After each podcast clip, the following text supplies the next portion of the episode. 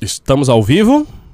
Aê, Aê, estamos ao vivo. Boa noite, pessoal. Boa noite, Beraldo. Boa noite. É um prazer estar aqui novamente nesse MBL News, que tem sido uma espécie de bunker, né? A gente está assim, tipo, na trincheira, recebendo golpes de todos os lados, ataques de todos os lados, mísseis figurativamente caindo nas nossas cabeças. Bom, felizmente tudo isso ainda é metafórico e está no campo do cancelamento, que de qualquer sorte é um campo simbólico. E estamos vendo o seguinte nes, nesses últimos dias. Essa semana está começando com uma fase diferente dos ataques pelos quais o MBL passou. É, todos vocês estão carecas de saber que ah, os ataques desta leva todos começaram a partir daqueles áudios vazados pelo Arthur, e teve processo de cassação, e muita exposição midiática, e várias pessoas exagerando o fato ocorrido, etc, etc. Só que agora nós temos um elemento novo na situação, que é o seguinte: o ataque anteriormente direcionado ao Arthur agora está sendo amplamente direcionado à instituição. Então a gente está vendo muitas e muitas matérias saindo com coisas requentadas, com coisas antigas, tipo os 400 milhões, é, pedaços da do, denúncia do MP, é, a ideia de que a gente mandou o dinheiro né, para a Ucrânia para fazer a doação no início e que isso, portanto, se configuraria em evasão de divisas. Enfim, muitos ataques relacionados a dinheiro, posicionamento, o que o movimento está fazendo. E essa é a situação atual. Então, não passou é, a ideia de que ah, a campanha de cancelamento iria passar. Eu ainda acho que vai passar, porque essas coisas, afinal de contas, têm um prazo. E, enfim, as pessoas começam a ficar saturadas e cansadas. Então, uma hora vai passar, mas ainda não passou. Né? Nós estamos sob ataque neste momento. O ataque migrou do Arthur e eles estão tentando garfar a instituição MBL para, afinal de contas, conseguirem o que eles tanto querem, que é derrubar o Movimento Brasil Livre. Hoje eu gravei um vídeo, fiz às vezes de youtuber, coisa que eu não sou e enfim, não, não acho que tenho tanto jeito para isso, mas fiz.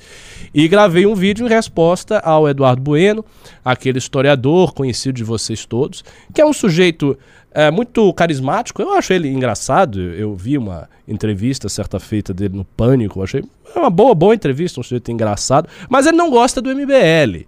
Né? E ele é um figurão, assim, que parece um professor de esquerda daqueles antigamente, um cara com cabelo assim meio revolto, uma barba por fazer, um jeito assim de descolado, magrinho.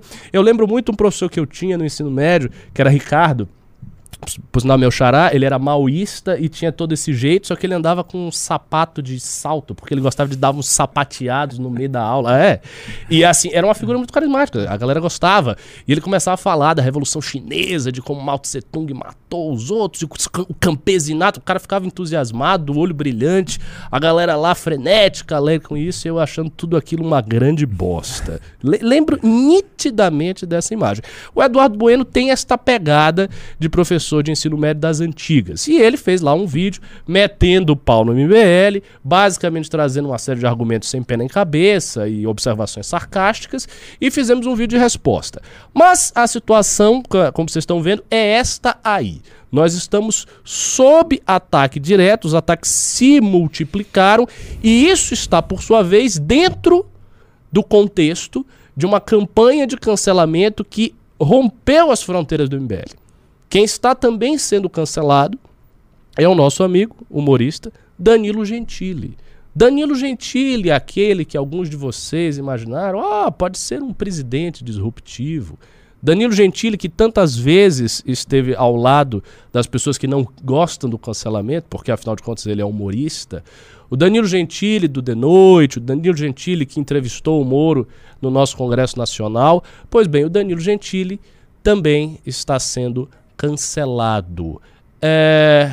Antes Por... de falar do Danilo Gentili, é... peça o like. Ah, é, é, é, essa coisa no seu YouTube, eu não peço, não esqueço. Por favor, vocês que estão nos assistindo, deem like nessa live para chegar para mais gente. A gente precisa se defender para todos vocês. Deem pimba Uh, deem pimbas, façam superchats através do Pix, vocês já sabem como funciona. A gente vai fazer o mesmo esquema.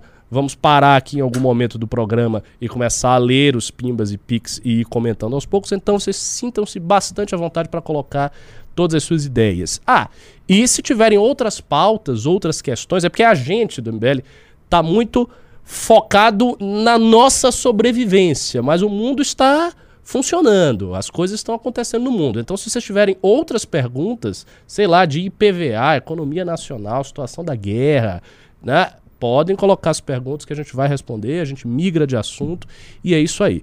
Bom, boa noite, Beraldo. Boa noite, Ricardo. O que, que a gente tem para falar das atualizações dos ataques do MBL? Ricardo, eu vejo claramente, é, dado esse começo de ano eleitoral, fica muito claro que o cancelamento, né, você pegar, eleger um alvo e aí as forças da internet é, promoverem um ataque organizado, consistente, para que aquela pessoa passe a ter uma imagem negativa junto à opinião pública, isso se tornou nada mais do que uma, um, um instrumento de guerra eleitoral, isso está muito claro. É, as forças, tanto de esquerda, e a esquerda se organizou para fazer isso até antes, né? Ela já vem. Tá organizadíssima. É, porque eles têm um processo de digitalização das suas campanhas anterior à da direita, da centro-direita, anterior à do PSDB, na campanha em que o, o Serra disputou com Lula. Acho que foi a segunda. Foi a reeleição do Lula, se não me engano ele, o PT já estava ali super organizado e o PSDB dando os primeiros passos ali para tentar se, se organizar do ponto de vista digital. Então a experiência da esquerda nisso ela é muito mais é muito maior.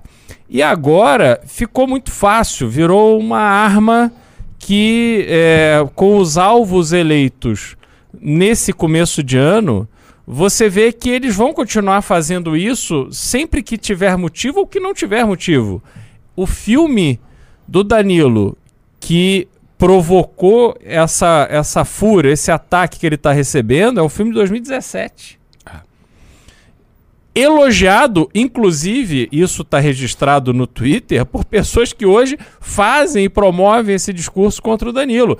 Então ninguém ali está realmente é, é, achando que o Danilo fez apologia à pedofilia, nem sei quais foram exatamente os ataques que eles vão considerar, porque acaba ficando muito cansativo, sobretudo porque a velocidade está cada vez mais alta.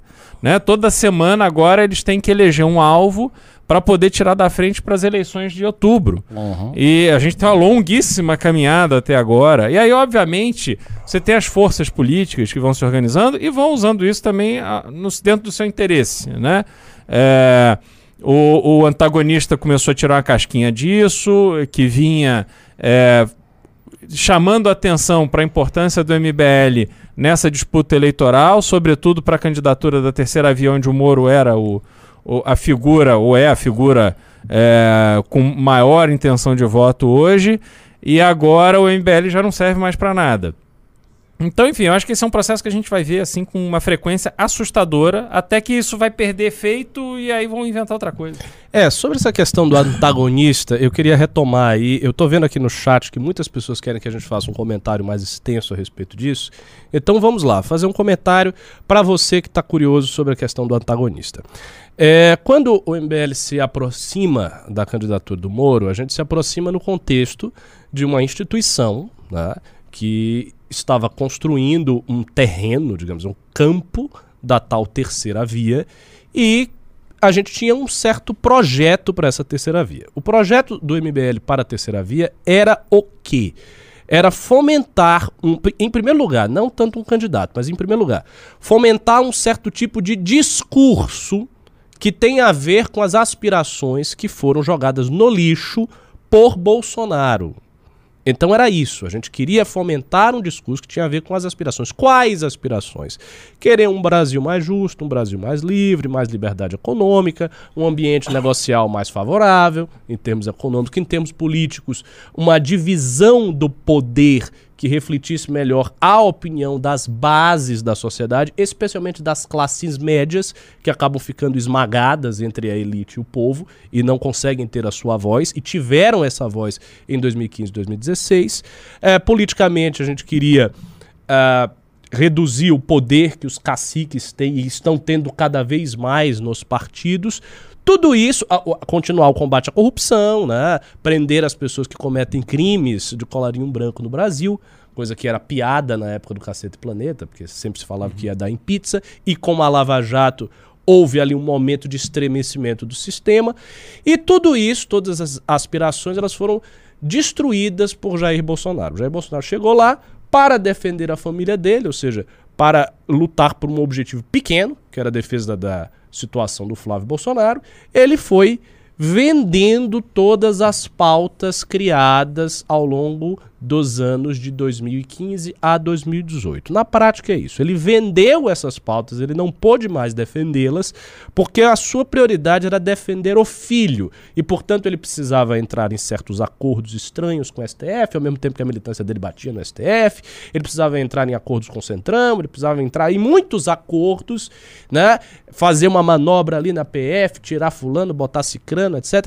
Ele precisava fazer alguma grande blindagem para proteger o filho dele e assim, ele vem, sejamos francos com o Bolsonaro, conseguindo.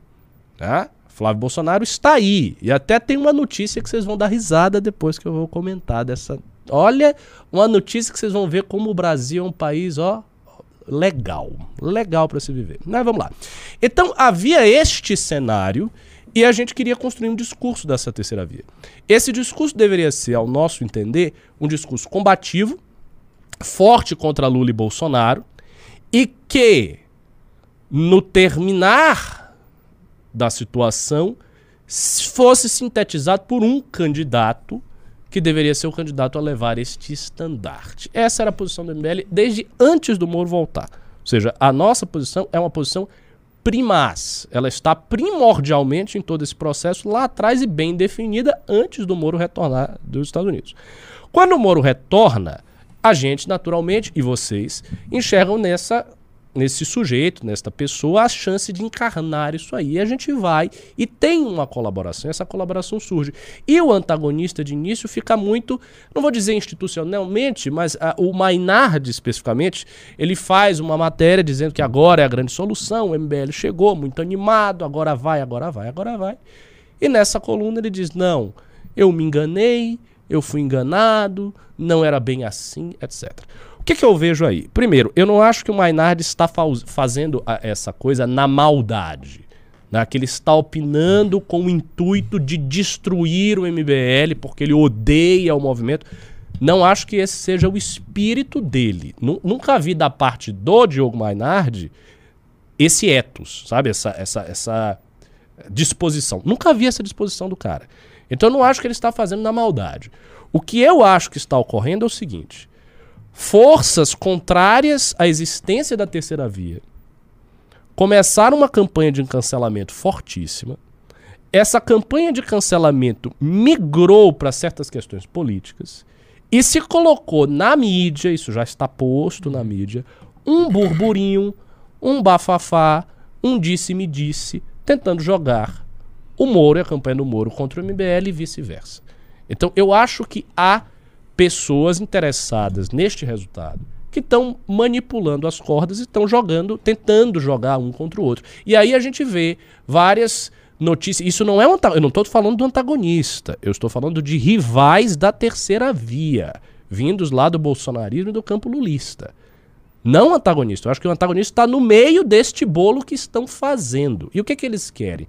Eles querem uma ruptura agressiva entre o MBL e o Moro. Isso é o sonho de todos eles. Por quê? Porque enfraquece tanto o Moro quanto o MBL. Então não há esta ruptura. Ainda que o episódio Arthur Duval tenha levado o Moro a tirar o apoio dele à candidatura do Arthur, a meu ver, de uma forma um pouco forte demais. Assim, a gente não gostou do tom da nota. Foi uma nota que chegou muito intempestiva, com um tom muito pesado, mas ok. Né? São águas passadas, vamos adiante. Apesar disso, há declarações consistentes do Sérgio Moro reforçando a parceria com o MBL. Então tem declarações que saíram, inclusive no antagonista, em que ele diz: não, a situação com o MBL está pacificada. Né? Essa parceria nunca acabou. Né? Nós, nós estamos juntos, não tem essa, esse distanciamento. Então ele se coloca nesse sentido e a gente também se coloca nesse sentido. Não houve um afastamento. O que houve foi um estremecimento por conta de uma gigantesca campanha que estão fazendo e cujo um dos objetivos é fazer com que o Moro se afaste do MBL. Então eu acho que essa coluna de opinião do Diogo Mainardi não foi feita com intenção maliciosa, mas ela veio numa, ela veio numa hora ruim. Né? Ele não de, eu acho que ele não deveria ter escrito isso. Fica ruim, né? Ele dizer, ah, eu me decepcionei, ah, não é bem assim, etc. Até porque tem um detalhe: é, a dificuldade da campanha do Moro deslanchar, é uma dificuldade que a gente está analisando várias vezes, não se deve ao estilo de fazer campanha e pré-campanha do movimento. Porque ele tem um estilo diferente, ele tem uma equipe própria, não é a gente que está tocando isso. Então essas dificuldades, elas estão dificuldades inerentes ao que eles estão fazendo ali. É claro que a gente quer colaborar, a gente quer contribuir, a gente quer que a coisa se fortaleça, até porque o contrário disso é condenar-se a estar no segundo turno com Lula e Bolsonaro, que é uma tragédia particular para nós. No entanto, a campanha não está deslanchando e já não estava antes.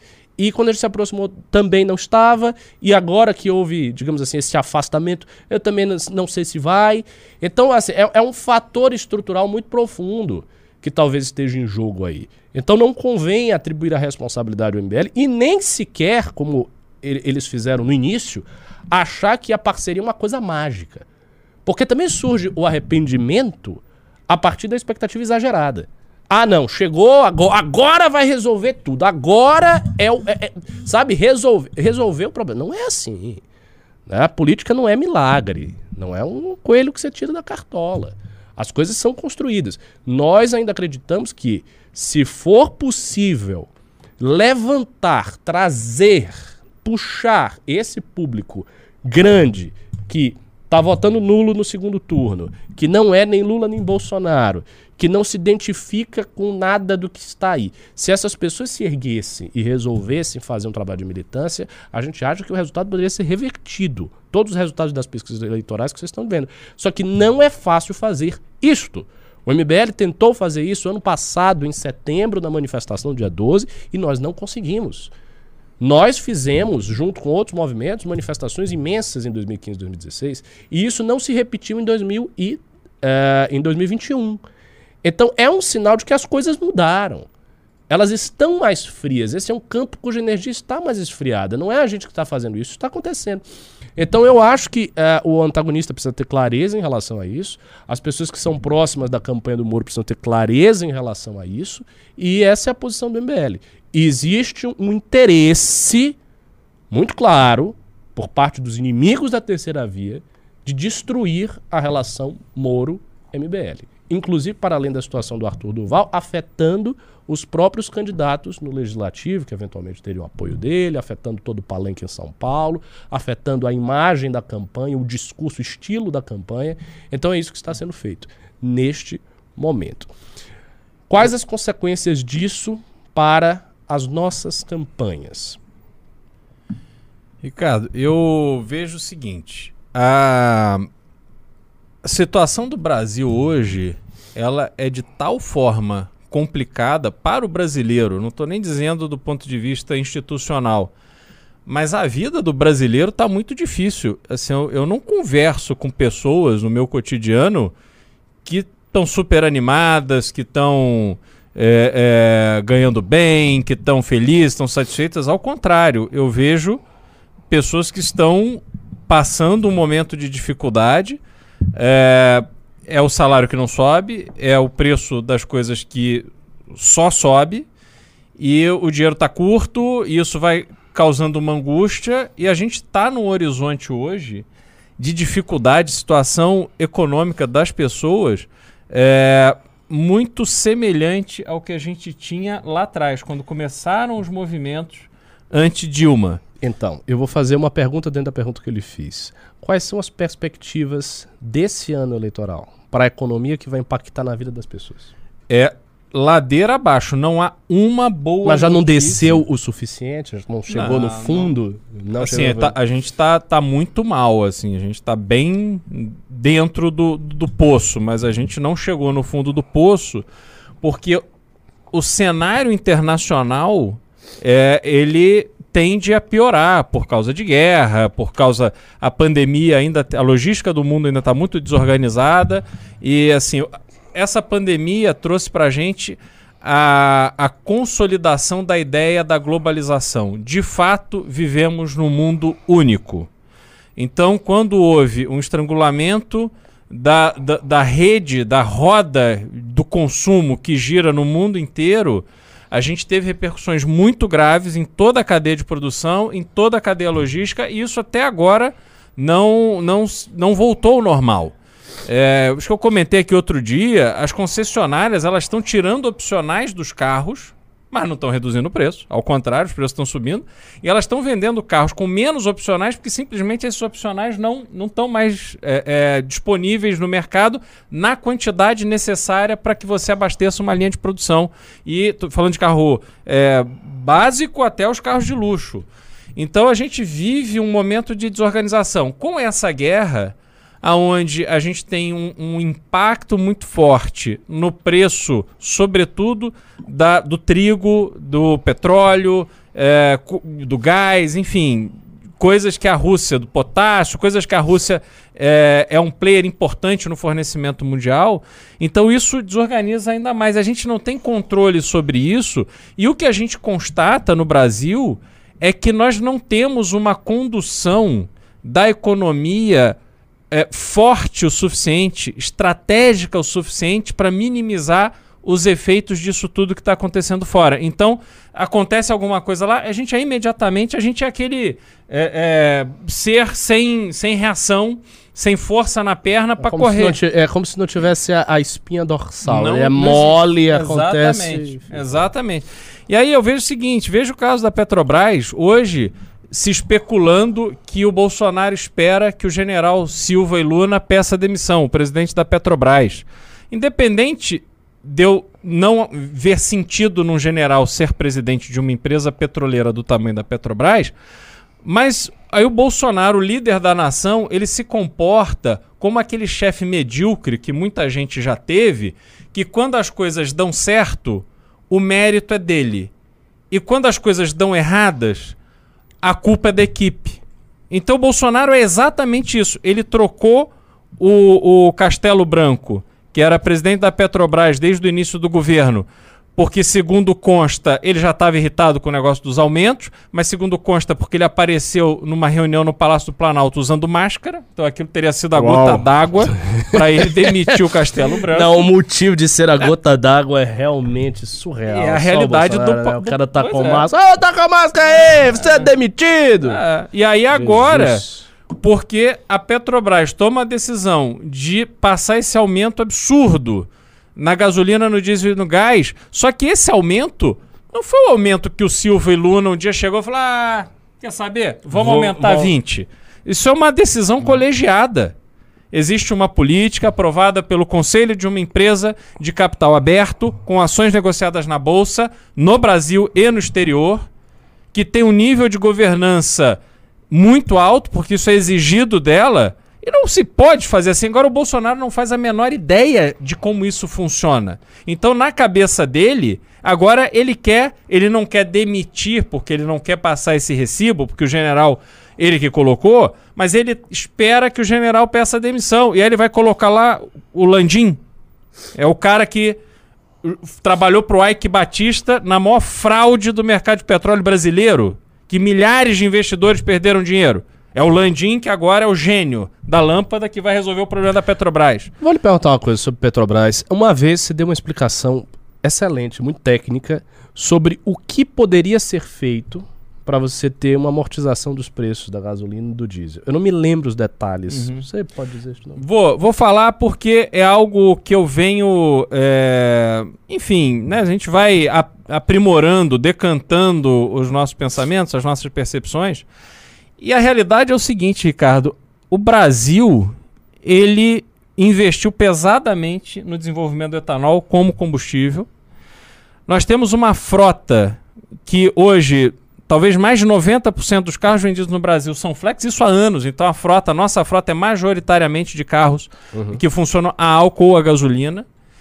E a gente não opera o mercado de combustível de forma estratégica. A Petrobras, ela opera o mercado e ela é uma empresa monopolista, então ela opera do jeito que ela quer, mas ela não opera alinhada com o interesse do Brasil. Ela opera alinhada com o interesse dela própria. Quer dizer, você conversa com o pessoal da Petrobras, eles, eles são autossuficientes, eles são assim. É, é, o Brasil existe graças a eles. E, e existe, pelo que eu entendi, uma espécie de descolamento total entre o funcionamento da empresa e o, o interesse estratégico do país. Exato, então, total. Tá uma coisa aqui, tá Uhum. outra coisa aqui.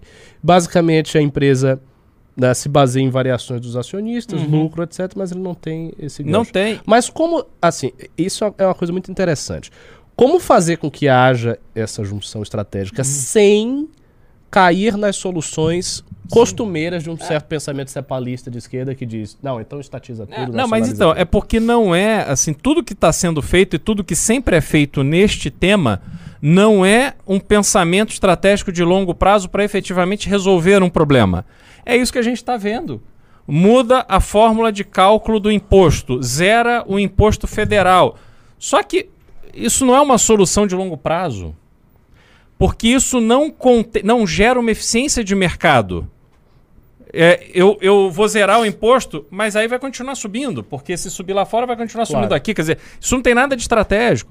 E aí as pessoas têm que entender o seguinte: combustível, estratégia de abastecimento de combustível em qualquer lugar sério do mundo é uma política de Estado, porque o Estado, sobretudo um país do tamanho do Brasil, precisa de combustível, de gasolina, de diesel, de etanol para funcionar.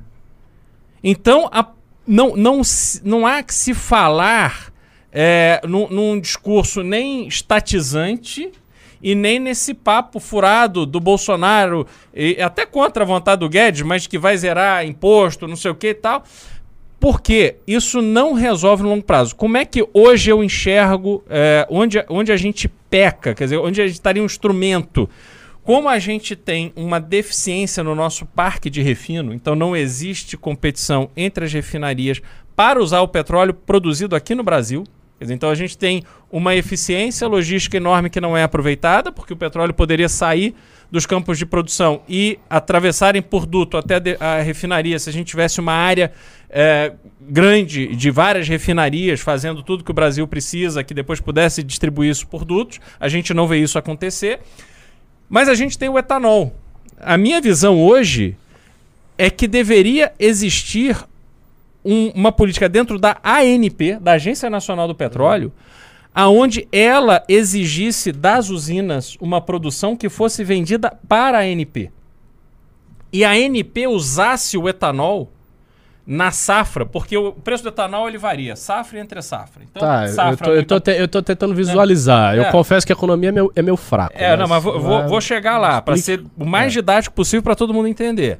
Então, quando você tem safra, as usinas precisam produzir e vender porque elas não têm capacidade de estocagem, de armazenagem. Então, o etanol cai de preço.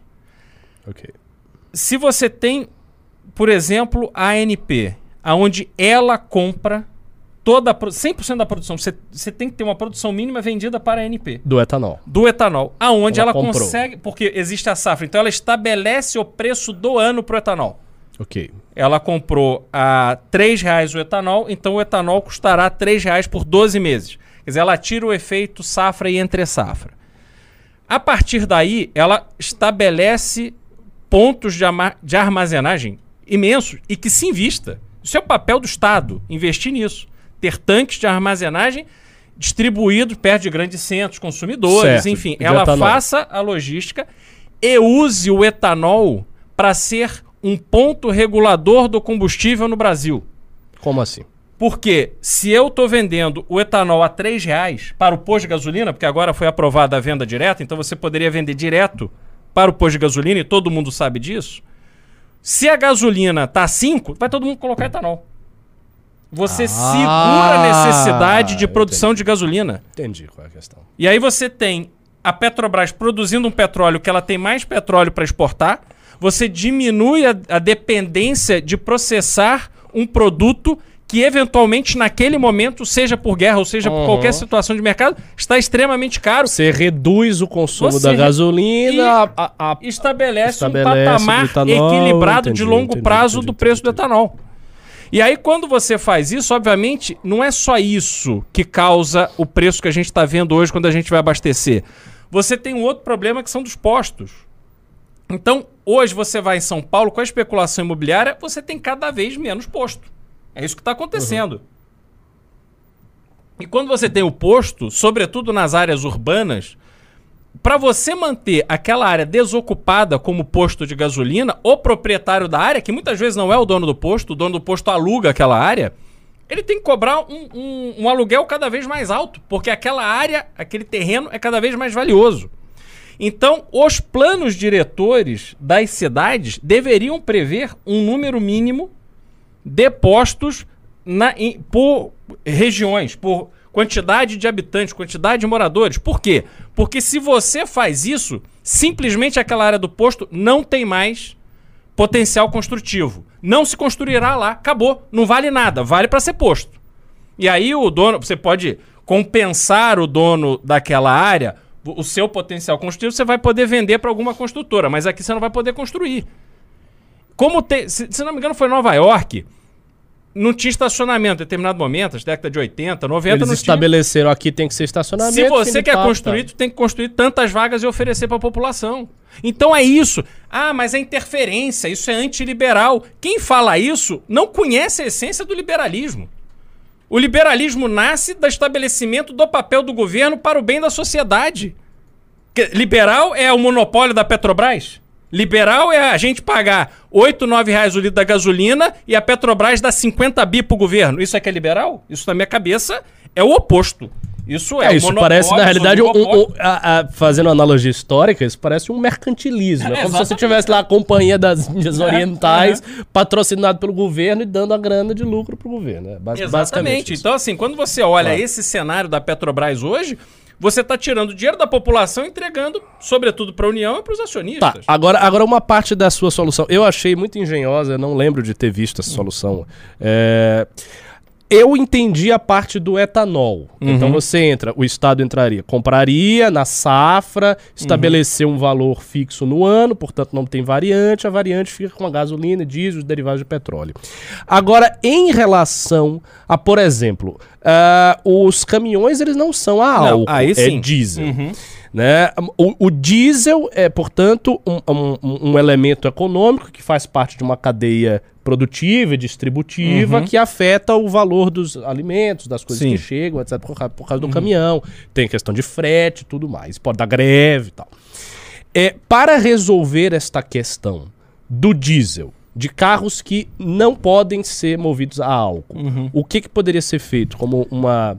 Enfim, Você vai ter é, que lidar com o consumo de diesel a um preço de mercado. Obviamente, você tem mais petróleo porque você está produzindo menos gasolina, então você pode usar o petróleo para produzir o diesel. Então você tem mais que barateia, claro. né? É, Você tem mais flexibilidade para fazer isso.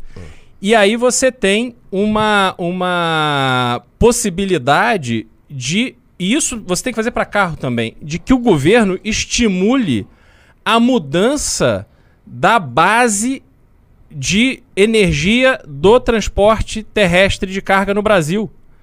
A gente tem hoje é, empresas chinesas fazendo caminhões elétricos.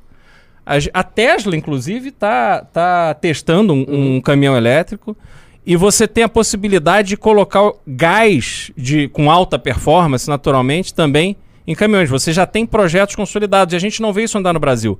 Quer dizer, a gente está passando por todo esse problema e enquanto estão discutindo zerar tributo federal, que é uma bobagem, porque não é isso que vai resolver o problema, você não vê uma medida efetiva para migrar, para estimular a migração dos carros movidos a combustível fóssil, como é o caso da gasolina, para o carro elétrico. Então o carro elétrico no Brasil é caríssimo, é tudo difícil, é tudo complicado. Ao contrário, tinha que ser o carro com menos imposto, com todos os incentivos do mundo para que você pudesse, inclusive, trazer fábricas para cá. Ou seja, tem um programa basicamente Claro. de ter carro elétrico, Isso considerando é. que isso é o futuro, você Exato. faz um horizonte com cálculo de E não é, não é um problema que tem uma solução imediata. Isso, por isso é que eu digo, pô, baixar imposto não vai resolver o problema da agora, não vai resolver o problema do futuro. Você tem que ter um pensamento estratégico de longo prazo. A gente não vê isso. E tem que passar pela mudança da matriz energética dos veículos no Brasil.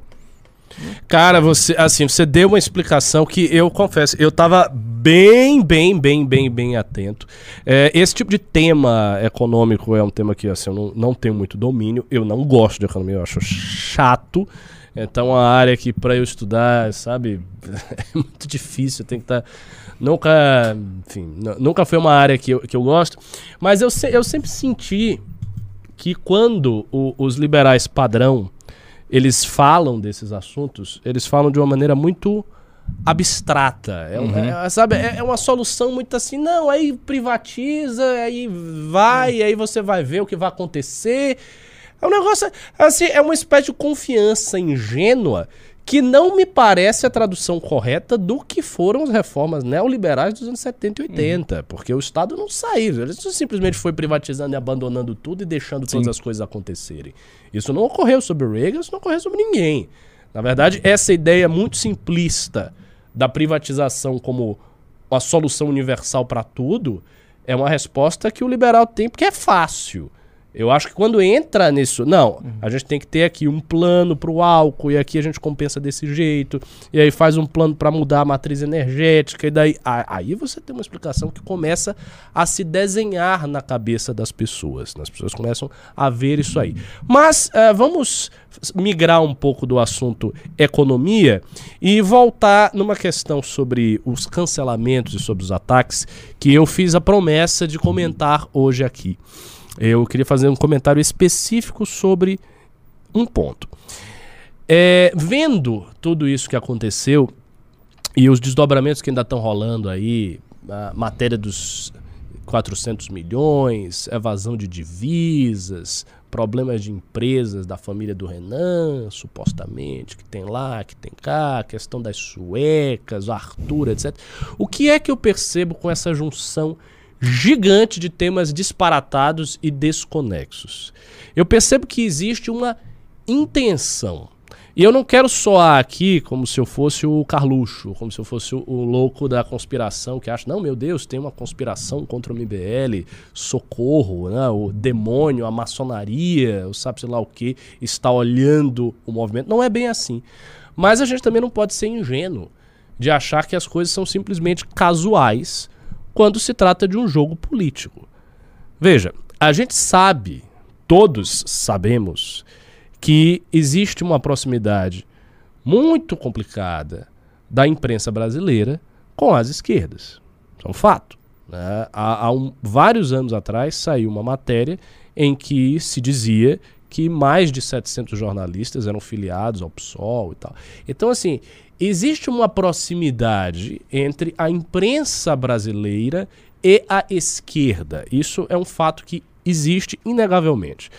Olha, quando a gente vê o, o volume de ataques saídos na imprensa e de ataques que às vezes são muito fracos e que foram refutados, inclusive em autos jurídicos provados e saem eventualmente no Globo, Folha, etc, etc, etc, eu fico imaginando se não existe uma espécie de direcionamento, de algum direcionamento que parte, né, de figuras da esquerda e tal, como uma estratégia de enfraquecimento do MBL. Isso eu coloco como dúvida em face da imprensa, mas eu coloco como certeza em face dos influenciadores do youtuber e da internet. Estes influenciadores hoje estão operando de forma sincronizada. Sai alguma coisa no MBL e os caras começam a atacar um atrás do outro sem parar e um replica o ponto do outro. É, é lógico que tem alguma coisa que está sendo feita. Quando o Bolsonaro, quando isso começou com o bolsonarismo, lá em 2015, esse, o tal do gabinete do ódio, que só veio a ser descoberto no governo Bolsonaro, é uma estrutura que foi montada há muito tempo, os primórdios disso aí. Isso foi montado há muito tempo. O que, que acontecia? Você tinha aqueles ataques de bots e perfis verdadeiros, influenciadores, tudo ao mesmo tempo, contra algum dissidente da direita, contra alguém que na direita resolvesse fazer críticas ao Bolsonaro. E na época era só isso mesmo. Assim, hoje nós fazemos críticas devastadoras ao governo. A gente chama o cara de imbecil, de vagabundo, de canalha, de assassino. A gente é muito explícito. Mas nem sempre foi assim. Uh, antigamente, um dissidente da direita que fizesse críticas ao Bolsonaro, dizendo, por exemplo, que não, eu acho que esse cara não parece, sabe, ter muita capacidade para governar, né? Ele, ele não gosta de estudar. Quando ele pegar os problemas mesmo, ele vai ter dificuldades. Se você falasse isso, e fosse um cara de direita, vinha uma matilha de cães selvagens na internet tentar destruir você a todo custo. E eram bots, eram perfis verdadeiros, influenciadores e tal. Mais tarde, anos depois, descobriu-se que esse tipo de procedimento era feito de forma centralizada. Havia um gabinete, havia um direcionamento, essas pessoas todas estavam articuladas e estavam trabalhando contra as pessoas de direita que resolviam denunciar o problema do bolsonarismo. Todo mundo sabe disso hoje. É o tal do gabinete do ódio, já teve várias matérias sobre o assunto, já saiu na Folha, no Globo, em tudo que é lugar. Ora, a gente não pode especular que esteja se formando um gabinete do ódio do outro lado, da esquerda. Esses cancelamentos que estão seguidos do Kim, do Arthur, do MBL enquanto instituição, do Danilo Gentili, do Monarque, todos eles têm uma característica em comum. São de figuras que estão no campo da direita. Ah, eles são da terceira via, isso pode ser uma coisa puxada pelo bolsonarismo. Pode ser puxada pelo bolsonarismo, mas veja, a gente já estava habituado a sofrer golpes do bolsonarismo numa época que o bolsonarismo estava mais forte do que hoje. Numa época em que a militância do Bolsonaro ela estava mais ativa. Numa época em que os influenciadores do bolsonarismo eram mais eloquentes, eram mais despudorados e descarados e enfrentavam todo mundo. Então a gente tem mais ou menos uma noção do que é o impacto de uma campanha de cancelamento feita, tocada essencialmente por bolsonaristas. A gente sabe o que é isso. O que está ocorrendo e o que ocorreu com Monark, Kim, Arthur, a gente, agora o Danilo, etc., é diferente. Não é a mesma coisa. Não é a mesma intensidade. Não tem a mesma dimensão. Não se reflete no Twitter, que é uma rede que todos nós sabemos, amplamente dominada pelas esquerdas do mesmo jeito. As coisas estão diferentes. Então, se as coisas estão diferentes, a única conclusão lógica que se pode chegar é que houve um elemento novo que surgiu na situação. Ele não estava lá.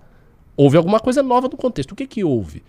Eu acho que houve uma organização profissional da esquerda no intuito de emular o tipo de ataque que o bolsonarismo fazia, copiando os seus métodos e indo para cima desse grupo da direita para tentar destruí-lo, com o objetivo talvez, e aí eu vou estender mais ainda a minha especulação, com o objetivo talvez de aplainar, sabe, de capinar o terreno para o retorno do Lula.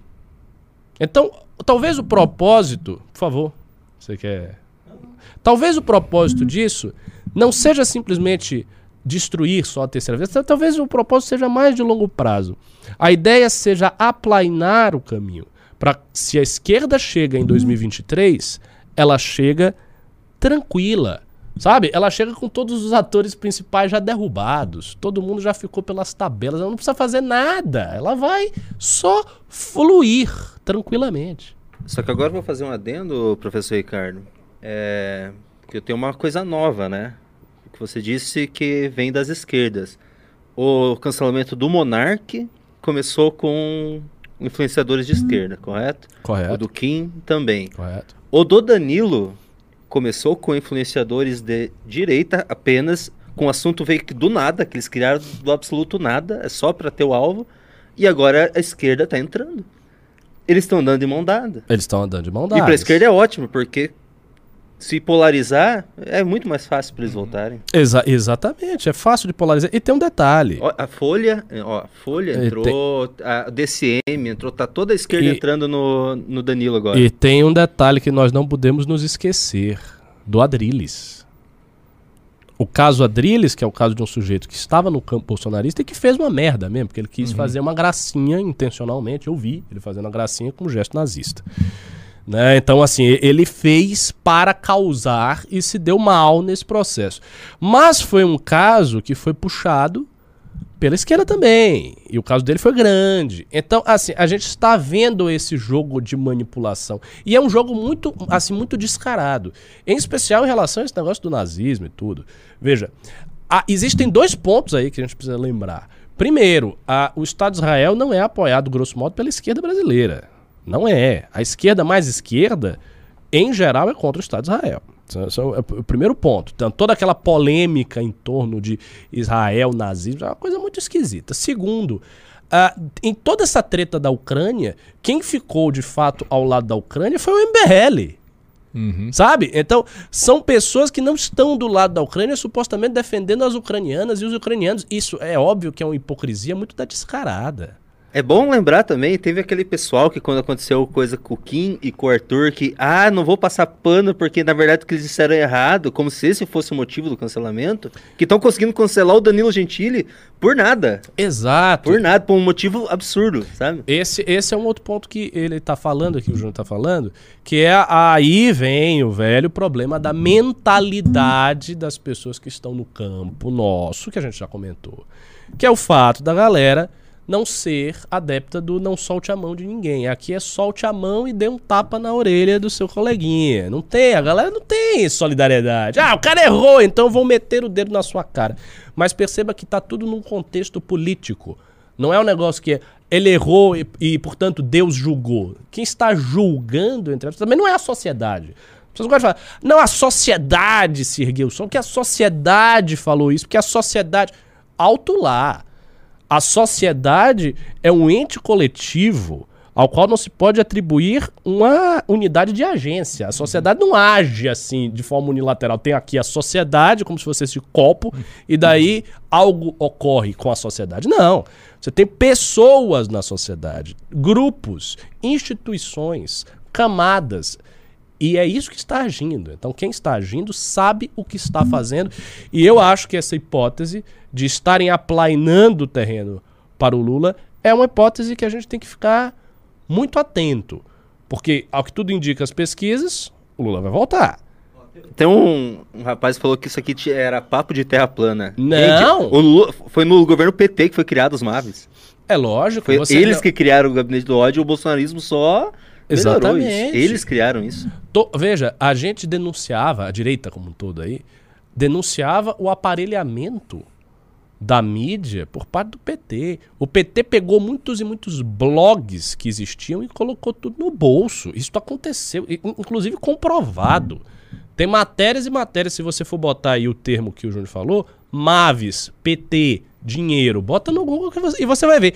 Então é uma coisa que já foi feita no passado e que pode estar simplesmente sendo reconstruída, reutilizada para quebrar as pernas da direita liberal e poder ap- aplanar o terreno do Lula. Isso não é impossível. Isso aconteceu com o bolsonarismo, isso aconteceu com o PT antes. Isso é uma coisa que instituições fortes conseguem fazer. Sabe? É, é só organizar as pessoas, é só criar uma rede de convivência, só criar uma rede de contatos onde as pessoas ganhem não apenas dinheiro diretamente com isso, mas ganhem like, ganhem aprovação, porque aí um solta o vídeo, outro solta, outro vai, outro vai, já tem 5, 6, 10 vídeos, aí vem matéria, a matéria alimenta mais um vídeo, e aí a coisa pega tração, ela pega força. Então é isso que a gente está vendo nesse momento. Eu acho que essa é uma especulação que está longe de ser, enfim, louca ou, ou- ou nada do tipo.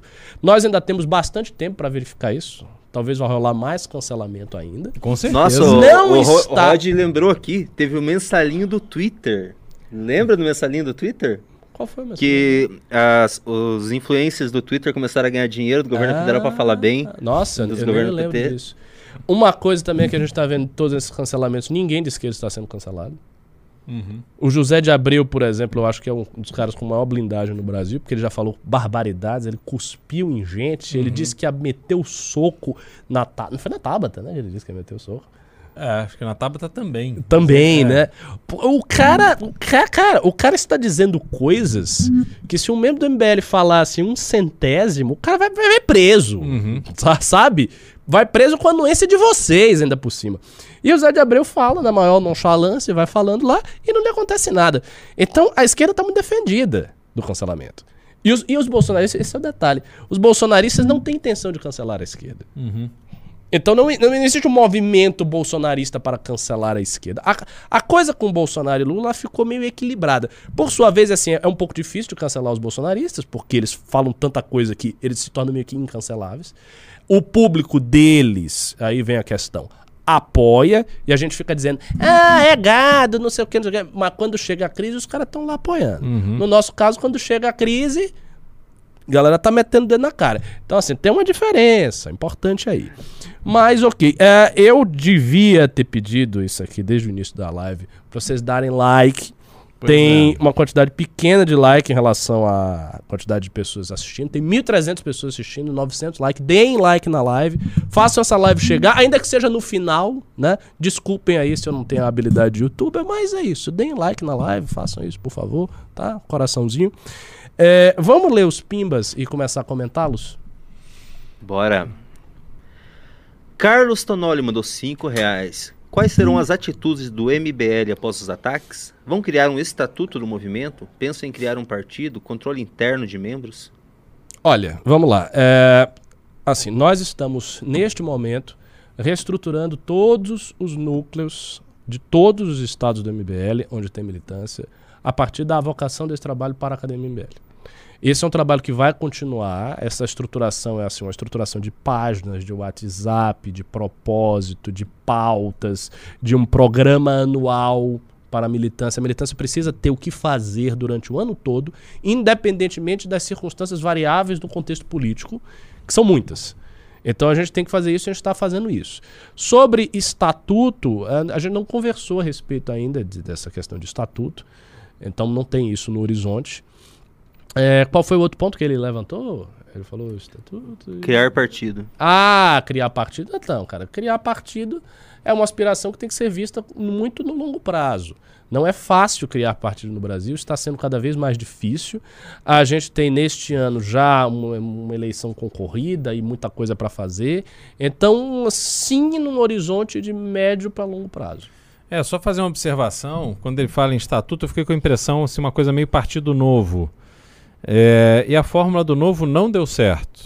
Se você não não adianta você querer tratar pessoas que estão na lida política, e aí eu estou falando de pessoas com mandato, como alunos e você ter um professor que vai ali, que, que, que dá ordem, põe de castigo, isso não funciona. Obviamente, o filtro que se precisa fazer é da, da, da qualidade intelectual, do, do posicionamento, do caráter e tal. Agora, frustrações acontecem, vão continuar acontecendo.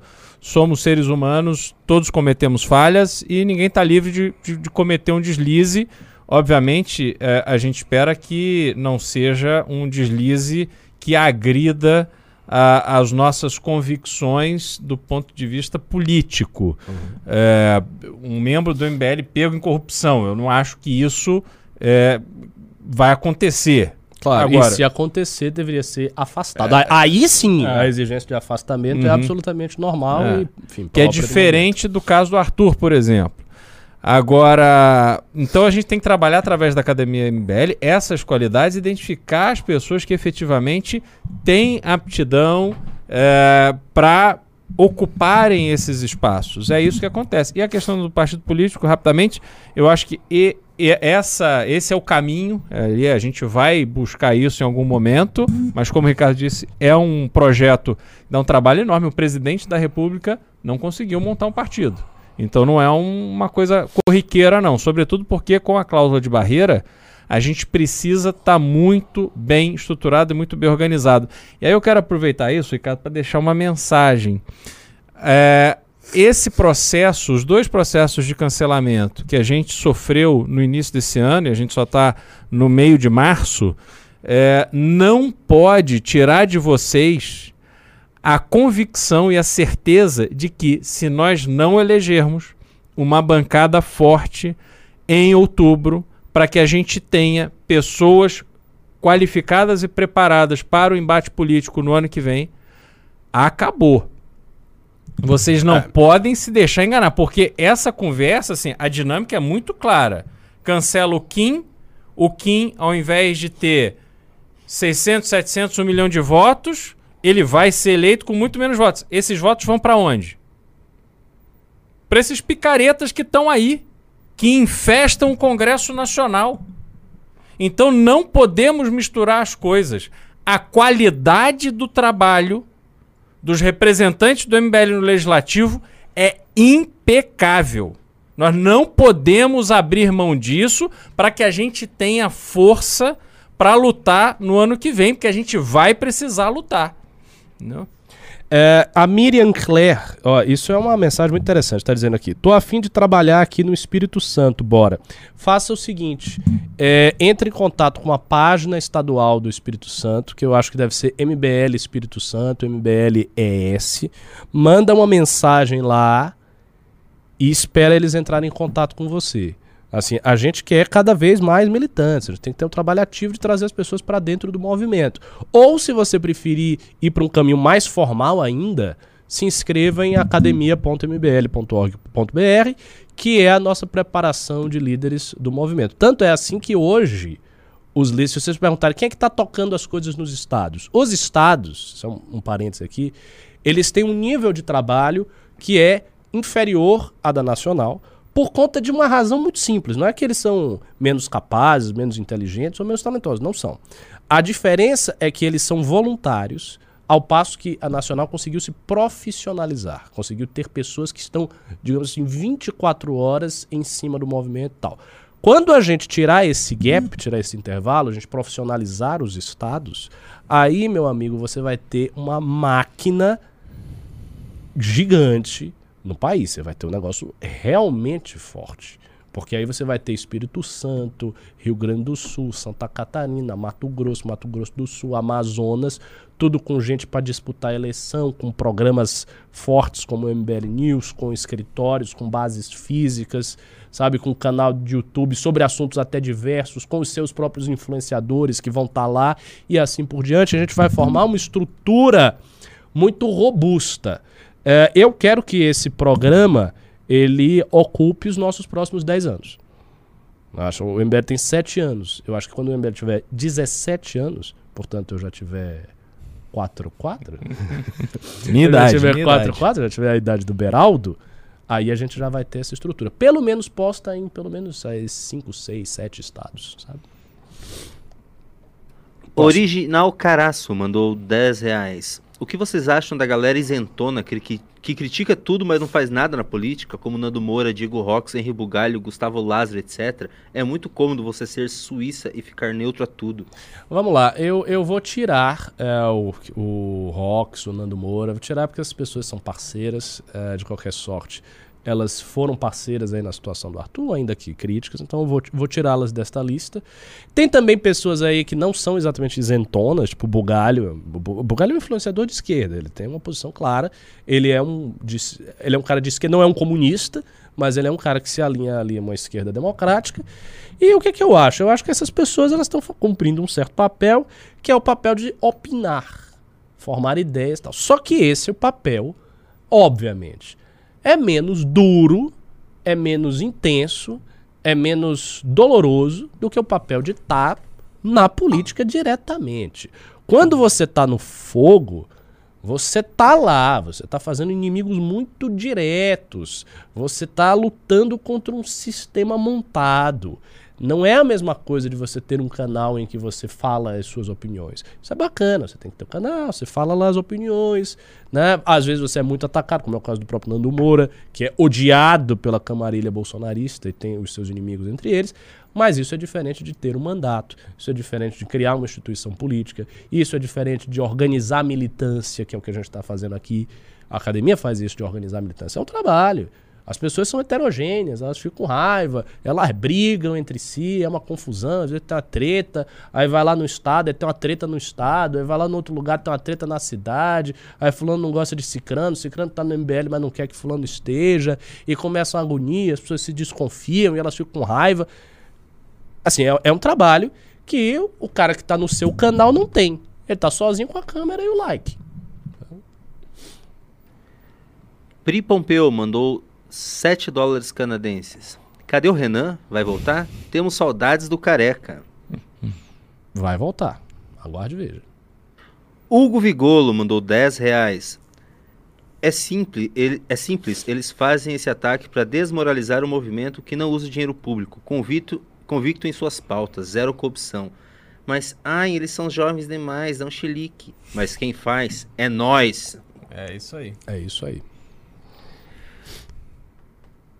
Dejarrada mandou 5 reais. Boa noite a todos. Acredito que o maior sonho do bolso petista é essa crise que a mídia, que a mídia, principalmente o Twitter, está dizendo. Abraço a todos. Ah, Decode Paradise mandou 5 reais. Voto no Moro por ser o menos pior, mas ele cancelar o Arthur falando de crime, que não houve, sendo franco, não milito mais por ele não.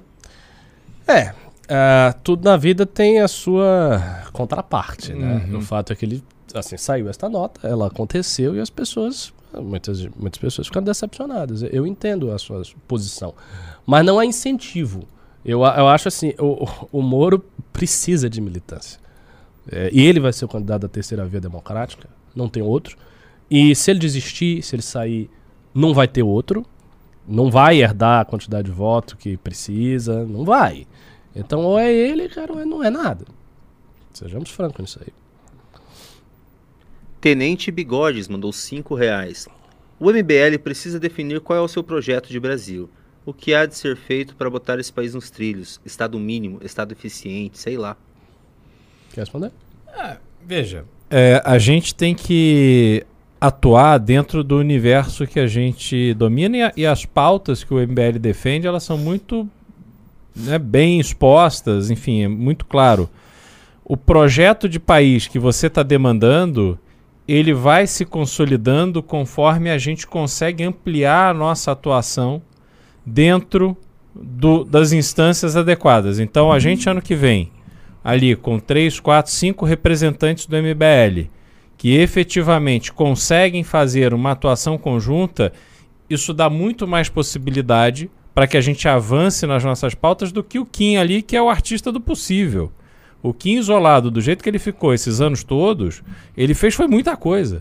Então a gente também, assim, no- no- ah, veja, o PT, só para fazer uma comparação, o PT tem um projeto de país, e tinha ali desde o Lula é, é, em 89, porque eles, eles se construíram com uma pauta bastante específica e foram atrás dessa candidatura a presidente.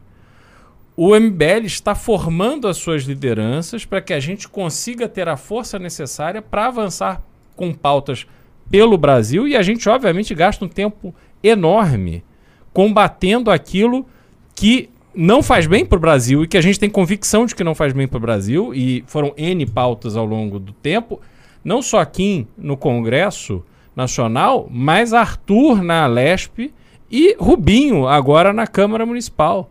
E Márcio Colombo lá em Santo André, e o Glauco em São Bernardo, e assim vai. Então, esse projeto de país que você anseia em ver, nós estamos construindo ele. E ele chegará no momento certo quando o MBL tiver essa força, aí passa também pela questão do partido, enfim, é um longo processo. Isso aí. É, só adicionando mais algumas coisas, eu acho que existem certos elementos que a gente precisa buscar ao longo do tempo. Primeiro, ter um programa nacional amplo, claro e técnico, feito pelas pessoas que são na estrutura do MBL profissionais em alguma área. Por exemplo, a gente deve ter entre os alunos e apoiadores pedagogos, gente da área de saúde, gente da área do direito, economistas, pessoas da área de tecnologia de informação e tal. A gente tem que reunir o capital intelectual destas pessoas e montar com elas um programa muito bem feito. Então, esse é um ponto. Segundo, eu acho que a gente tem que ser menos dependente de rede social. Isso é uma coisa que, na primeira palestra que eu dei no Congresso Nacional, do meu primeiro Congresso Nacional que eu participei dando palestra, eu falei exatamente disso. O MBL depende demais de rede social, pela razão mais simples do universo, a rede social é de graça, portanto, nós conseguimos, com o movimento que tinha no início, capital extremamente escasso, ter um tamanho muito grande nas redes sociais, porque era de graça. Mas a gente precisa partir para voos mais. Uh, como é que eu vou dizer? Concretos. Sair um pouco do campo. Não, não sair, mas ampliar uh, o, o instrumento da nossa voz ter uma rádio, por exemplo, ter coisas físicas, no futuro ter um canal de TV. Eu estou sendo muito ambicioso, obviamente. Eu estou colocando aqui em horizontes muito amplos. Mas eu acho que é importante olhar para isso e tentar fazer isso no médio para longo prazo. Uh, nós precisamos ter uma militância grande, de verdade. Eu falo grande assim, 100 mil pessoas, daí para cima. Grande e organizada e que você saiba onde está cada pessoa, que você tem um mapa, sei lá, de um estado qualquer aí, do, de Goiás, e tem 40 núcleos ali que você sabe, você monitora e gente contratado para monitorar.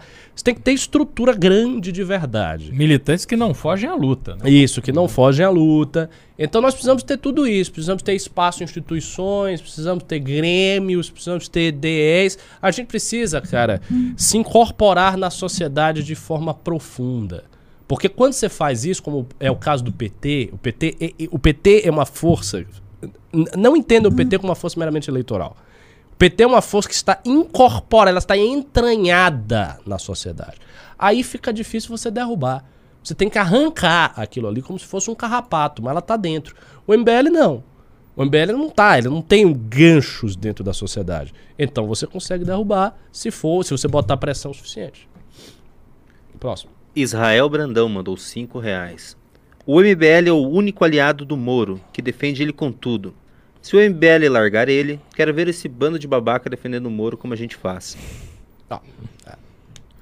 É, porque tem muita, muita gente dessa, desse campo que, de, que tá com o Moro, entrou na onda para mostrar que é muito puritano, que é muito. E, vai ser, e vão ser os próximos a ser atacados. Com certeza. O Moro é um alvo, né? Oh, o Moro sim. é o alvo.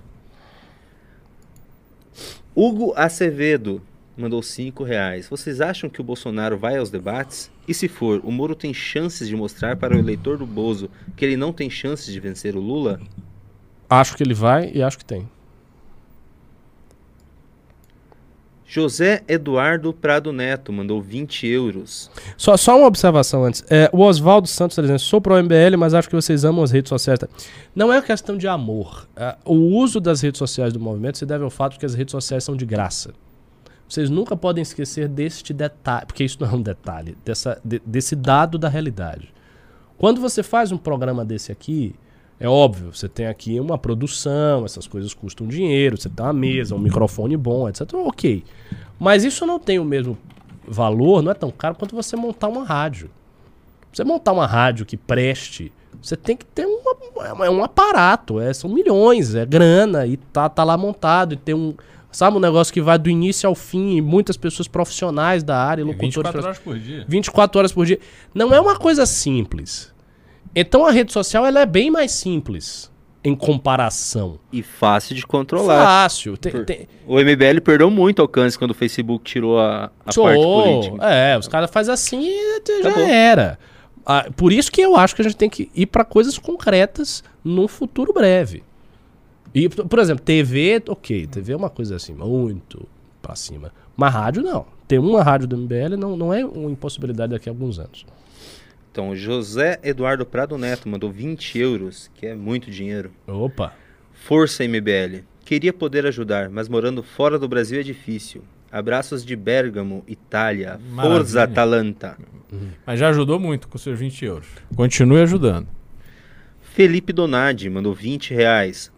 A falta do Renan nos vídeos está passando uma mensagem ruim e não dá mais para ficar sem imunidade parlamentar. Renan tem público em todo o Brasil e pode ser deputado federal, de preferência, por um estado que o MBL não tenha candidato. Opa. Concordo, viu? Olha só. Uhum.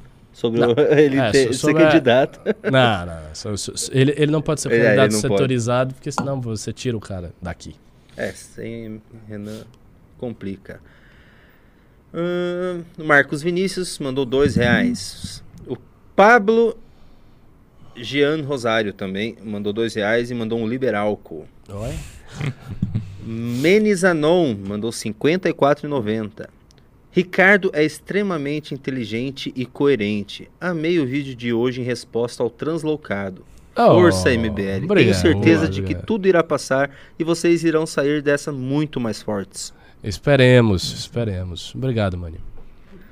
Unlev 11 mandou 5 reais. Quanto ao problema do diesel para caminhões, existe biodiesel, que é feito a partir de biomassa e pode substituir o diesel comum.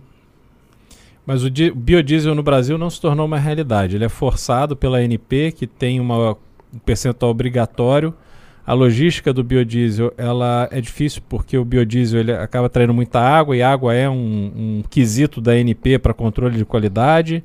Então você tem problema de estocagem. é, enfim, não, não é um projeto que se consolidou no Brasil como o etanol se consolidou, mas você tem razão, é um caminho. O Herbert Amaral Carsolari mandou 5 reais. Para dar uma força aí, fiquem firmes. Valeu. Obrigado. Falou. O Herbert Arma- Amaral Carsolari mandou mais 20 reais. Com certeza é um ataque coordenado. Não sei se centralizado ou aproveitando a oportunidade percebida pelos inimigos dispersos. Apertaram todos os botões para acabar com vocês. O bom é que se sobreviverem, ninguém mais derruba vocês. Ah, mais ou menos. Não, não sejamos tão otimistas. É, os, os ataques podem ser maiores do que esse. A gente sempre acha que, ah, chegamos aqui ao maior. Não, não, você nunca chegou ao maior. Quando teve o negócio do Kim, também. Não, agora. Aí teve o do. Então, assim, irmão, pode acontecer, mas de fato a gente é resistente, a gente é muito resiliente. Aí, e a gente é resiliente porque vocês nos amam. Obrigado. E, e com o apoio de vocês, ano que vem a gente terá uma importância política ainda maior. E aí não tenham dúvida de que o- os ataques ficam mais sofisticados, mais intensos. A, a- a briga, é- ela não cessa, não. É, só quero ver quem é que vai cancelar esse homem elegante aqui, tão cuidadoso com as palavras. Aí, aí vai ser difícil. Pra te cancelar, vão ter que pegar realmente no seu pé. velho. Ele é carioca, vamos cancelar por ser carioca. Escapa, né? Não conta, não conta, Júnior. Ricardo Mourão, 10 reais. Como o MBL está lidando com esses ataques? Acredito que a resposta tem que ser no campo jurídico. Força. Estamos atuando em todos os campos, jurídico, assessoria de imprensa. O negócio tá, tá funcionando. Espera só um minutinho. Ah, o Marcos Vinícius mandou, ele tá reclamando. Pô, mandei só dois, é porque eu que tinha na minha conta. Foi mal. Eu, eu Obrigado, passei, mas não li mesmo. Marcos Vinícius mandou dois reais. O problema é o Cláudio mais Sabino, nunca foi o Maynard. Eu não, eu não sei entrar Não, nesses detalhes. Eu também não conheço o submundo do Não. antagonístico ali. né? Agora, o antagonista é um veículo em transformação também. Quer dizer, eles vinham numa. Eles cresceram muito, tiveram aquele apoio na época da Lava Jato, tiveram apoio por muito tempo da Empíricos, que agora eles não têm mais, aí se alinharam ao UOL. Eu não sei exatamente qual é o tipo de impacto que isso tem ali na, na linha editorial deles, mas sem dúvida é um veículo em transformação. Eles se transformam fácil, né? Esses veículos de informação, eles mudam Sobrevivência. muito facilmente. O Jovem Pan é outra que... Se entrar o Lula, eles vão, vai ter o... Vai ser totalmente lulista quando entrar, né? Não sei. Não necessariamente, acho porque é, tem um campo é, anti-Lula que vai continuar fomentando Exato, eles ali. Certo. Pedro mandou 20 reais. Com todo respeito, vocês estão colhendo o que sempre plantaram. Qualquer peidinho do Bolsonaro queria impedir impeachment, cassação do Daniel Silveira, etc. Agora querem formar gades igual petistas e bolsonaristas para sobreviver. Então, olha só. Assim, quando você fala qualquer peidinho, você tá sendo generoso demais com o Bolsonaro. 600 mil mortes. É isso, é exatamente o que eu ia dizer. Olha, você tá num país que mais de 600 mil pessoas morreram. Claro, não foi simplesmente só culpa dele, mas é um presidente que ficou enrolando para comprar vacina, que disse coisas contraditórias. A gente está num país que a inflação está lá no pico. Ah, não só isso, a gente às vezes até esquece.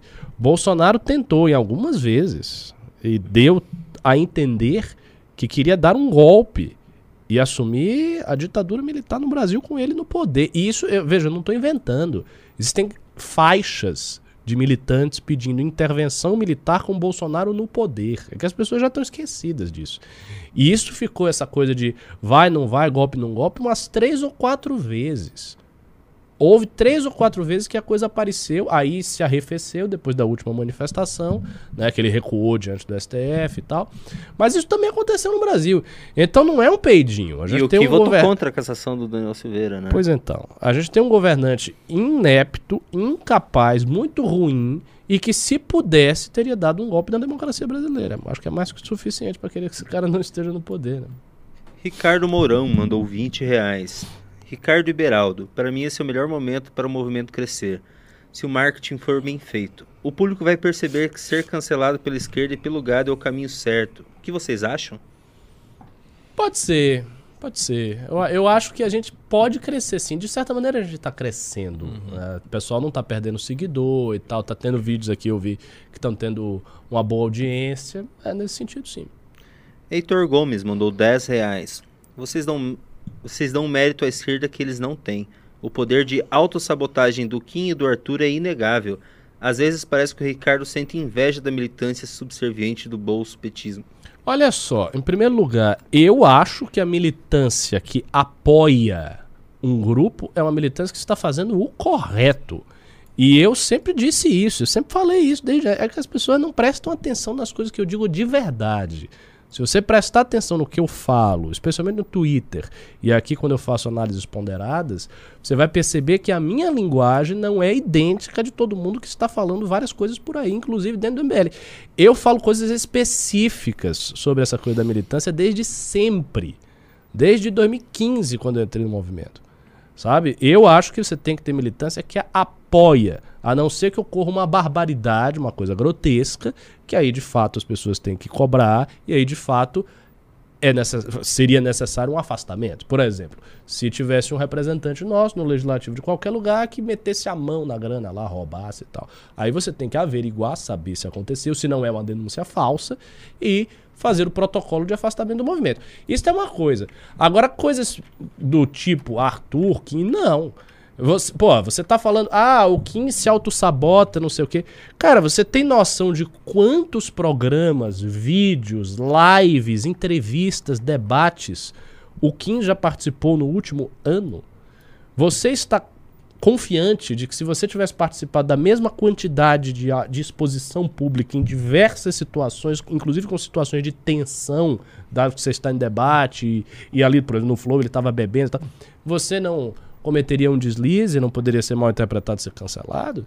Eu acho que você está sendo muito vaidoso. Não é tão fácil assim, não, cara. Você- as pessoas falam as coisas. Quanto mais você se expõe, mais você é suscetível de cometer qualquer tipo de deslize e de ser derrubado.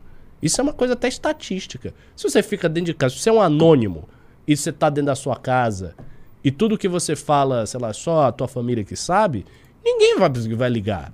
Você não vai ser cancelado, não vai acontecer nada. Agora, se você é uma figura pública com um milhão de seguidores, toda hora você está se expondo, você está em debate, isso, aquilo, às vezes você comete deslize. Quem, quem corre mais risco de tomar uma multa? Quem dirige só para ir pro trabalho e volta para casa ou o cara que é Pois Uber? É, é óbvio. Tá mais exposto ao risco. Claro. Viu, Ricardo e Beraldo? Só dar uma dica, tem muito Pimp Pix, tá? Muito. vambora. Então, va- va- vamos, vamos acelerar. ajudar. Os Pix. É, bo- bora acelerar. Eu vou ler um pouco de Pix agora. O Pablo Rosário mandou 10 reais. Ricardo, te mandei direct no Instagram. Dê uma olhada, por favor. Tenho dois pontos a questionar. Ele Tá. é o Pablo Jean Rosário. Olha. Certo, Pablo Rosário, vou dar uma olhada. André Pereira mandou 25. Putin errou ao invadir a Ucrânia inteira? Ele teria mais sucesso se invadisse apenas o leste do país ou o corredor para a Crimeia? Não acho que o objetivo dele era só dominar aquelas áreas. O objetivo dele era tirar o Zelensky, que é um presidente alinhado com a Europa e com a OTAN. Perfeitamente. André Vitor Monteiro mandou 10 reais. Caso a histeria de cancelamento suba o tom, então o jeito é o Ricardo fundar um movimento jihadista paramilitar baiano para nos defender. Calma aí, cara, não me tente. Não, não, não fale coisas que me deixam tentado. Eu tô, eu tô me segurando aqui. Israel Brandão, não, Israel Brandão mandou 5 reais. Geraldo, no primeiro mandato do Lula, ele disse que faria do Brasil a maior potência de etanol do mundo. O que aconteceu? Sabes dizer? Eu acho que era pro Beraldo, né? Não É, é, deve ser o corretor. É Liberaldo. Tá certo. O... Não, e ele também falou que o Brasil, na- pelas mãos dele, se tornou autossuficiente. Essas coisas não são assim. É, veja, o Brasil ser o maior. Ele era o maior produtor de, de etanol do mundo. É óbvio, a gente tem. Naquela época você tinha a produção do etanol brasileiro com base na cana-de-açúcar, que tem uma classificação na, na pegada de carbono é muito mais favorável do que o etanol de milho dos Estados Unidos, que, enfim, tem uma classificação pior. E aí, quando essa questão lá, os Estados Unidos criou um sistema é, onde o, o, o, etanol brasileiro seria estratégico para os Estados Unidos. Olha só que loucura, os Estados Unidos fez uma normatização do mercado de etanol, aonde o mercado de etanol americano dependeria do, do etanol brasileiro. Sabe o que, que aconteceu? Hum. Mudaram a lei. então, e dane-se o carbono. É, é, isso, é estratégico para o país. Eles não vão ficar na mão dos outros, entendeu? É isso que a gente precisa aprender. Fernando Barros Oliveira mandou 5 reais. Ricardo, por gentileza, leia a mensagem sobre o ah. muro do Trump do Moro que enviei no seu Insta, no perfil da minha banda Electrohammer. Mas agora, agora você, por que você não é, mandou isso no, no Pix? O pessoal gosta de mandar Pix pra você ler. É, pô, é, Você não responde ninguém, né? Do pessoal Só quando paga. Agora ele vai não, responder lá no Instagram. Não, cara, eu, eu até falo com as pessoas no Instagram que eu falo muito brevemente. Eu, eu devo confessar, eu uso rede social como um ancião, cara. Eu não, não sou muito bom de rede social, não. Eu não gosto, essa é real. Eu, se eu pudesse deixar, abandonava essa porra toda. Yuri Regis dos Santos mandou Ah, cara, reais. a sua mensagem é muito longa, mas basicamente ele falou da criação de um fundo soberano de royalties, etc, etc, etc. Não vou ler isso tudo, não. Mas eu, eu vou falar com você depois. Vai. O Yuri Regis dos Santos mandou 5 reais. Cadê meu calvo favorito na live? Um salve de peri peri Salvador para vocês. Caramba, cara de piripiri. Conhece isso? Oh, oh, como não? Eu sou de lá, não de piripiri. De piripiri? Não, de piripiri especificamente não, mas um salve aí para piripiri, pessoal aí da Cidade Baixa, um salve. Vamos voltar, vamos voltar para os Quer dizer, da, do, do subúrbio. Caramba. Cosmonautics mandou 10 reais. Galera, façam outros programas com as mulheres do MBL. Elas precisam aparecer mais. Precisamos atrair esse público para o MBL mais do que nunca, ainda mais depois dessa última crise. Bora virar o jogo. Concordo 100%. Bora.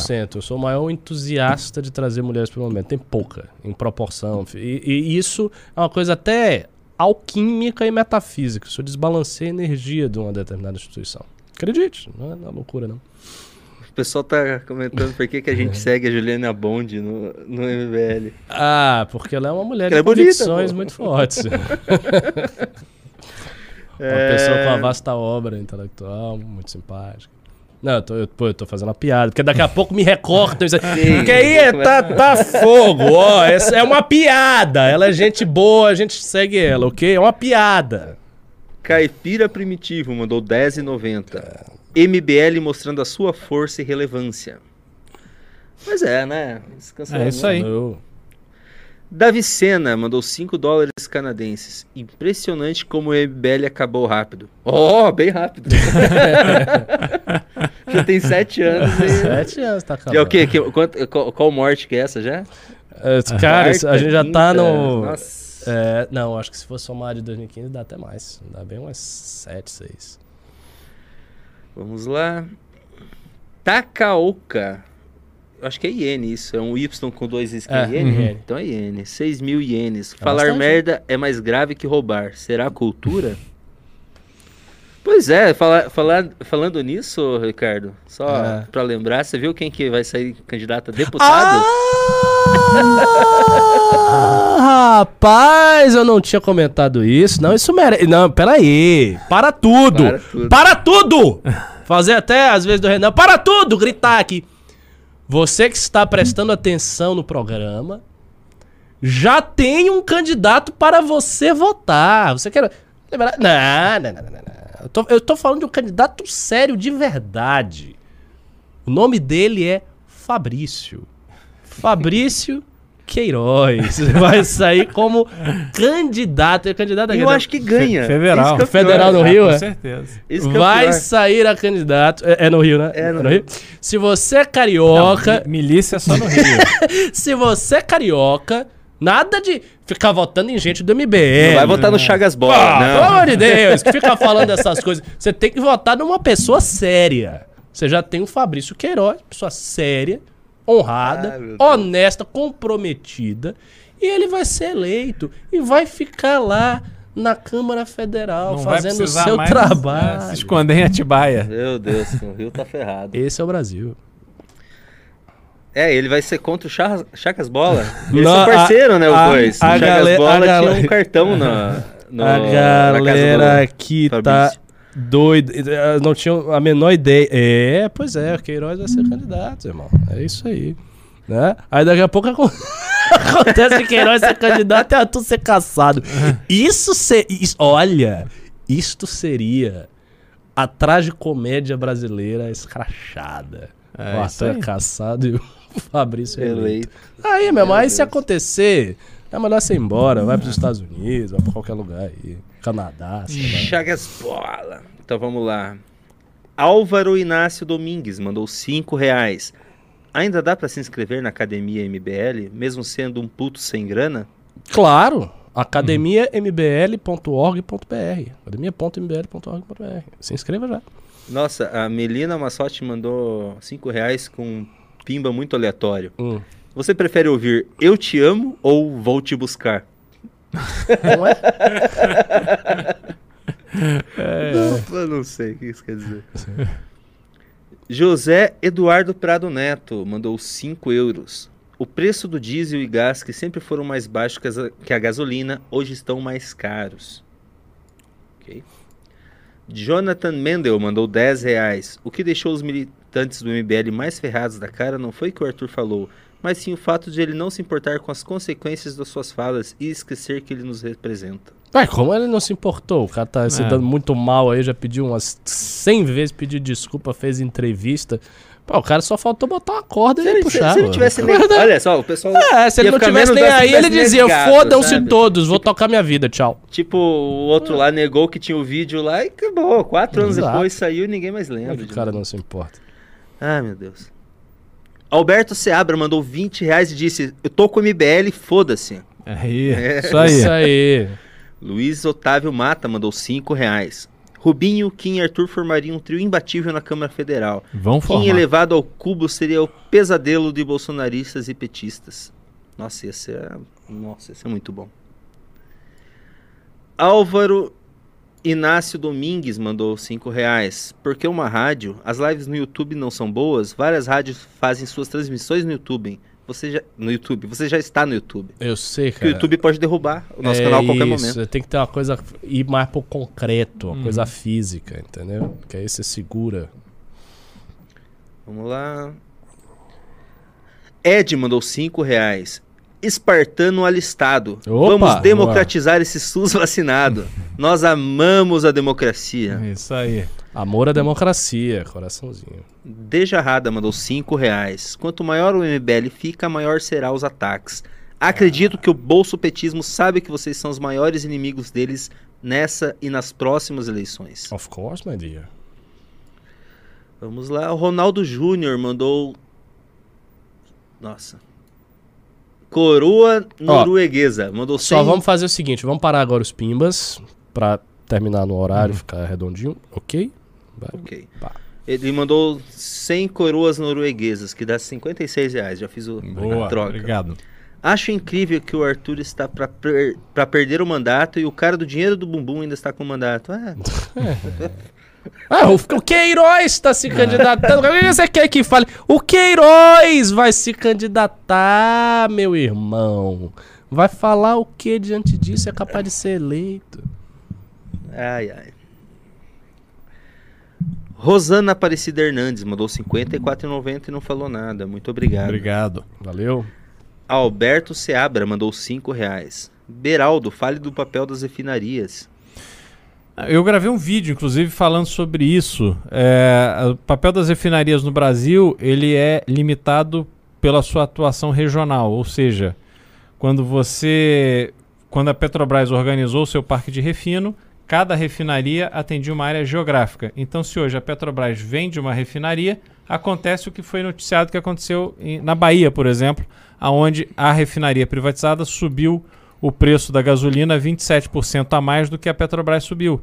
E o cara não tem concorrência, porque a gasolina da outra refinaria para chegar até lá tem que pagar um frete enorme.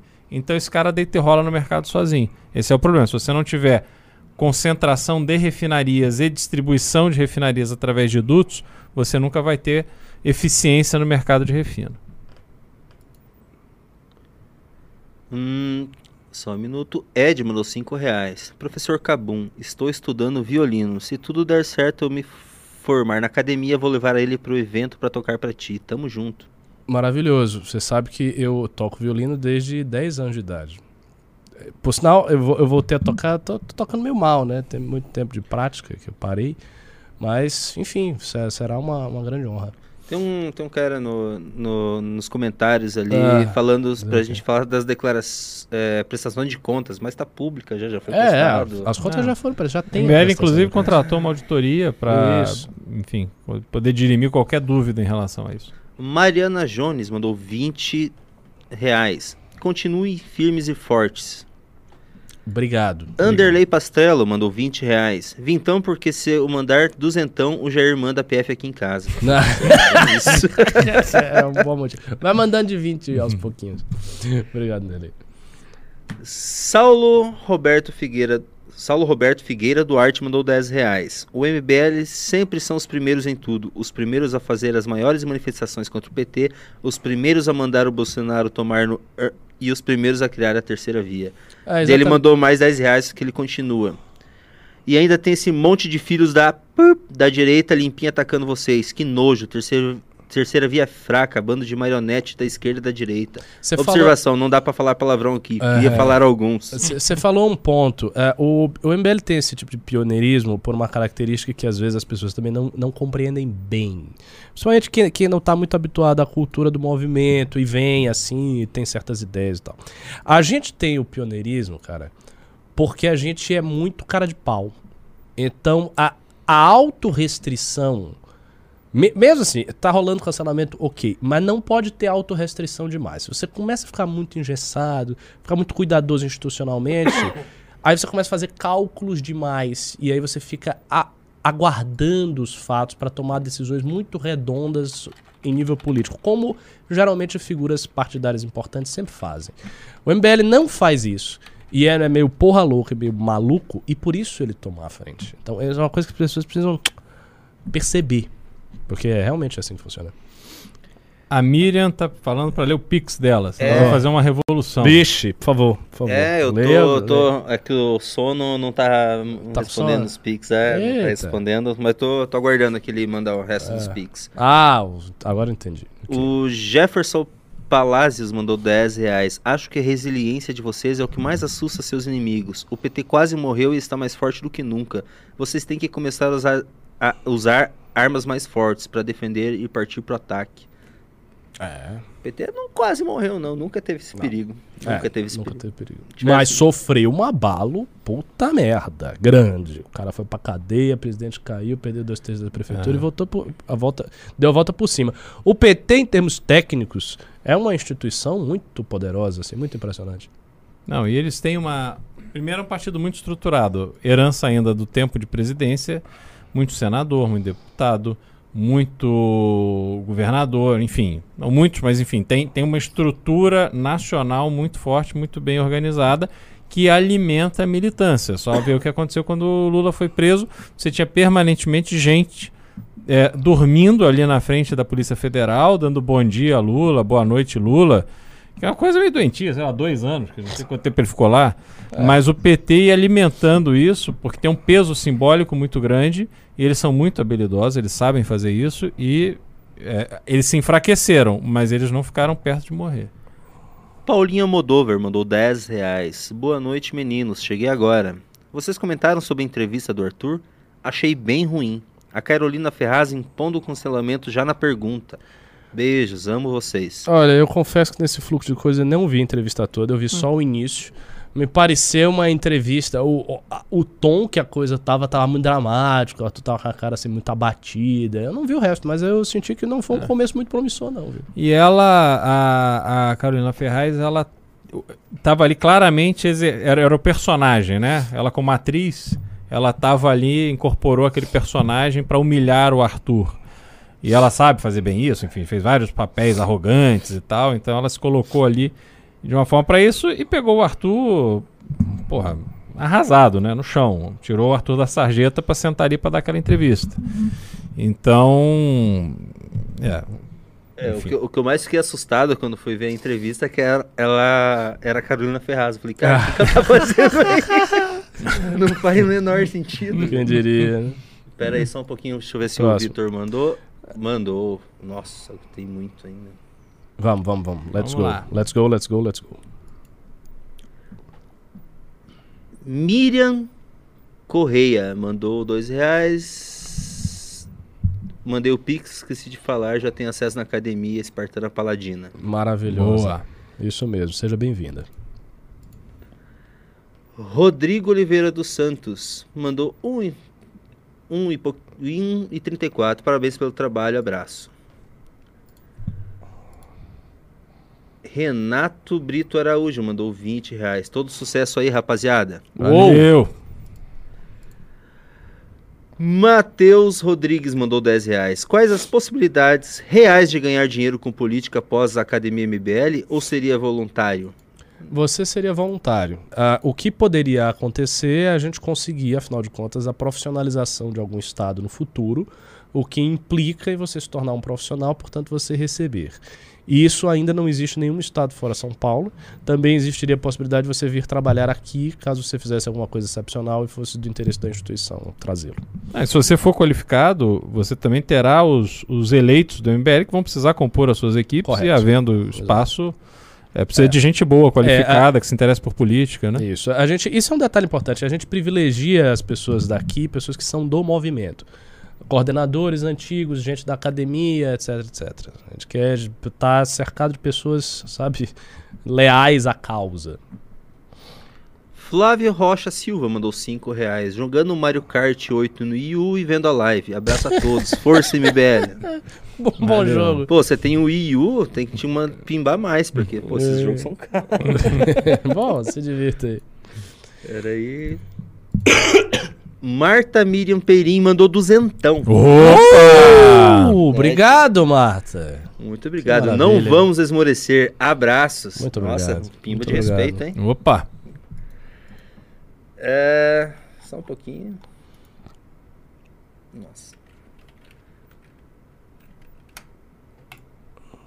Edivan Figueiroa Santos Souza mandou cincão. Vocês devem cuidar das candidaturas do MBL porque a presidência acredito que está perdida. Ah, não entendi essa palavra. Perdida. É, a gente vai falar Aracaju. SE, eu acho, não sei o que ela quer dizer aqui.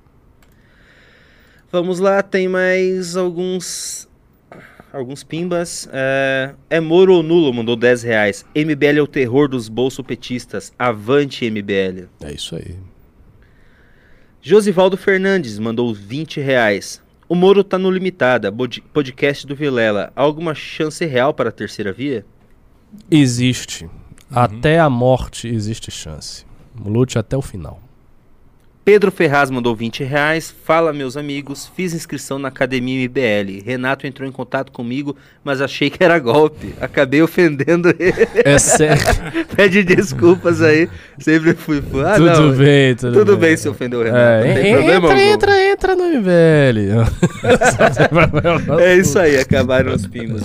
Acabaram os Boa. pimbas. Bom, então com isso encerramos o nosso programa. Último recado, Beraldo.